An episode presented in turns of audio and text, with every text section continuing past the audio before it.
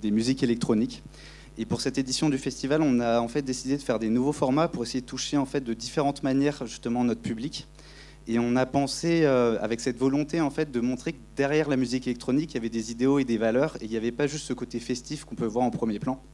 Et donc on a pensé en fait à ce documentaire-là que vous allez voir et on trouvait que c'était très intéressant parce qu'il montrait derrière le, prisme euh, de, Laurent Garnier, qui est un précurseur, ben, une très bonne vision de ce qu'est la scène aujourd'hui et la scène euh, d'hier de la musique électronique euh, dans le monde. Et donc à la suite de ce documentaire, eh ben, il y aura un question-réponse avec Gabin qui fait l'honneur de sa, présence et aussi Étienne, de Radio Campus qui va venir l'épauler sur toutes vos questions un peu plus techniques au niveau de, l'historique euh, de cette musique-là. Donc un grand merci à eux et euh, aussi un grand merci euh, aux Ketsankou pour leur accueil et leur sympathie pour permettre, pour permettre cette coproduction. Et je pense que j'ai fait le tour et donc on peut vous dire une bonne projection.